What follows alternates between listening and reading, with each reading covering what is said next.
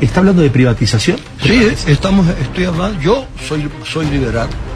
Este, en términos de, concebir la economía, creo que el gobierno debe reducirse, ¿no? Bastante, y este, darle más papel protagónico a la empresa privada. Esa es mi posición.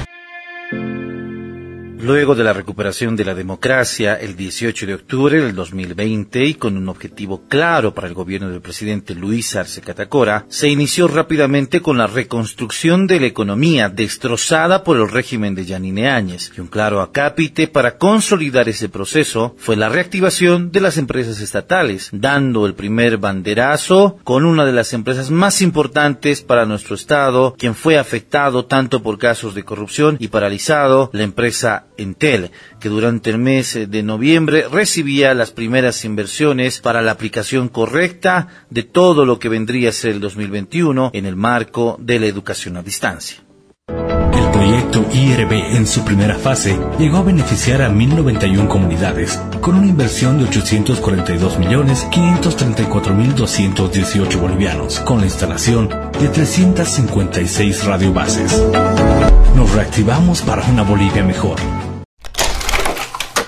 Ya en 2021, en los primeros días de abril, fue la empresa pública de envases de vidrio en Bibol, ubicada en Sudáñez, Chuquisaca, la que fue reactivada debido a que durante el régimen de facto existió una mala administración, ocasionando que una inversión de más de 15 millones de bolivianos sea aplicada para ponerla nuevamente en operación. Reiniciaba sus operaciones generando 165 empleos directos y 600 indirectos, además de un plus al alcanzar grandes contratos con la empresa Coca-Cola y la cervecería boliviana. A partir de la fecha, entonces, iniciamos la producción de 17 mil toneladas que tienen asegurada la venta. Esta representa un 42% de la producción de la planta para vender envases de vidrio a la cervecería boliviana nacional, a vinos Aranjuez, Campos de Solana, Industrias de Valle de Cochabamba y a otras 37 empresas que generarán ingresos por más de 93 millones de bolivianos. Muchísimas gracias, hermano eh, Lucho.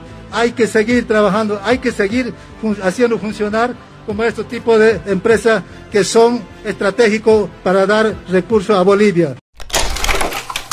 Otra de las empresas estatales que merecía atención del gobierno del presidente Luis Arce Catacora fue Boliviana de Aviación, la que durante el gobierno de facto fue relegada y tratada de reemplazar por las empresas privadas. Para abril, el gobierno nacional preparaba una estrategia agresiva de inversión para que nuevamente la línea aérea bandera de Bolivia vuelva a operar al 100% de sus funciones. En el mundo está mal eso hay que decirlo claramente porque están cerradas las fronteras.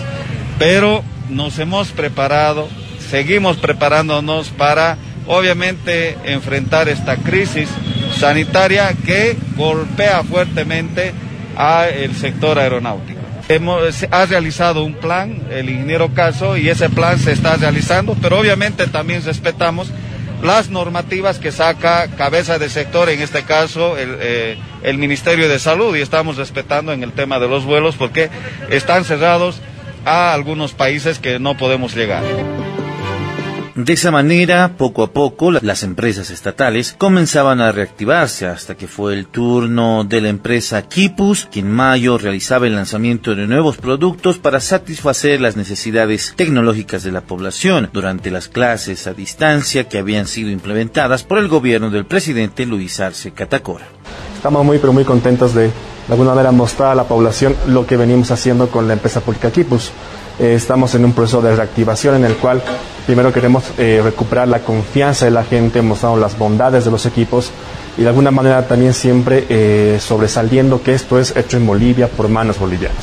También el tema de empleo, realmente hemos tenido, bueno, nos hemos realmente sorprendido cómo el año pasado prácticamente la empresa la han tenido muy pero muy maltratada. Y ahora estamos con la idea de alguna manera poder volver a recuperar justamente, como te decía, la confianza de la población y más que todo mostrando que tenemos equipos de calidad y no tenemos nada que envidiar a lo que son eh, empresas extranjeras. Y es así que el turno era de la empresa de azúcar San Buenaventura, otra de las empresas más criticadas durante el régimen de facto de Janine Áñez, al extremo de llamarla elefante blanco, siendo que ésta genera empleos directos e indirectos, y la que demostró a través de su reactivación el 12 de mayo que suscribió un contrato millonario con la empresa Delicia. Hoy se llevará adelante la suscripción del contrato con la compañía de alimentos Delicia. Y nos complace el, el darnos la mano entre empresas paseñas, pero sobre todo bolivianas, para promover el desarrollo industrial del departamento y del país. Llegamos hasta junio, donde la empresa pública productiva Cementos de Bolivia reiniciaba sus operaciones el 15 de junio, generando mucha alegría para el departamento de Oruro y sobre todo produciendo 229 empleos directos y alrededor de 1.500 empleos indirectos con una planta que cuenta tecnología de punta y un producto de alta calidad para competir y poder explotar a diferentes mercados estamos reactivando la inversión pública en todo el país. Esa inversión pública que gradualmente va a empezar a necesitar más cemento, va a empezar nuevamente a construir carreteras, puentes, represas, presas en todo el país y vamos a necesitar, por supuesto, la producción de este vital, importante producto que es producido aquí justamente en nuestra planta de Cebol. Es en este mes donde el presidente Luis Arce Catacora se trasladaba hasta el municipio de Puerto Suárez, en Santa Cruz, para reactivar la construcción de la planta siderúrgica del Mutún, que debemos recordar, durante 2020 el gobierno de facto paralizaba las obras y a todas las empresas públicas pero en febrero de esta gestión en 2021 se suscribía un acta de entendimiento entre las empresas Sinostel, Cisdi y la siderúrgica del Mutún para el reencauzamiento del proyecto con una inversión que supera los 546 millones de dólares y un objetivo para su puesta en marcha a finales del 2023. Hoy día, después, como lo han dicho, de, de siete intentos de consolidación de nuestra siderurgia, esta octava vez, y es nuestro compromiso con nuestro presidente y sobre todo con, el con los amigos de Puerto Buch, de que este proyecto va a arrancar como habíamos coordinado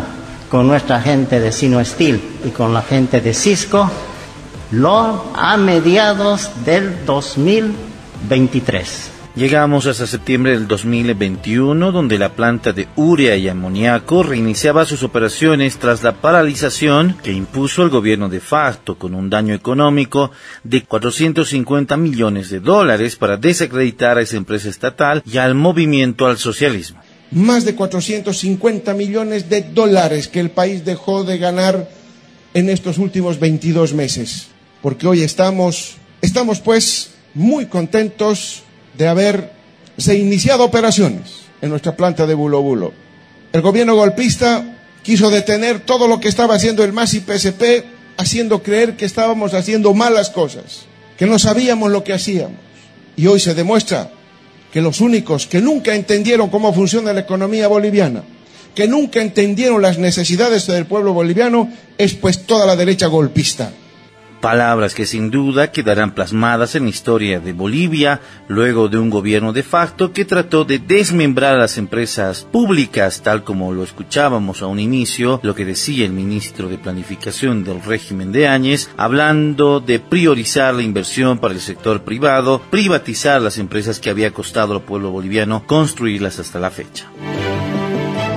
De esa manera cerramos el 2021 con mucha esperanza depositada en las empresas estatales que poco a poco van levantando el vuelo. Queda mucho por reconstruir, queda mucho por recuperar, queda mucho sin duda luego del desastre que dejó el régimen de Áñez. Lo que queda en la mirada y en la retina de los bolivianos es el trabajo que ha encarado el presidente Luis Arce Catacora desde el primer día que asumió el control del Estado.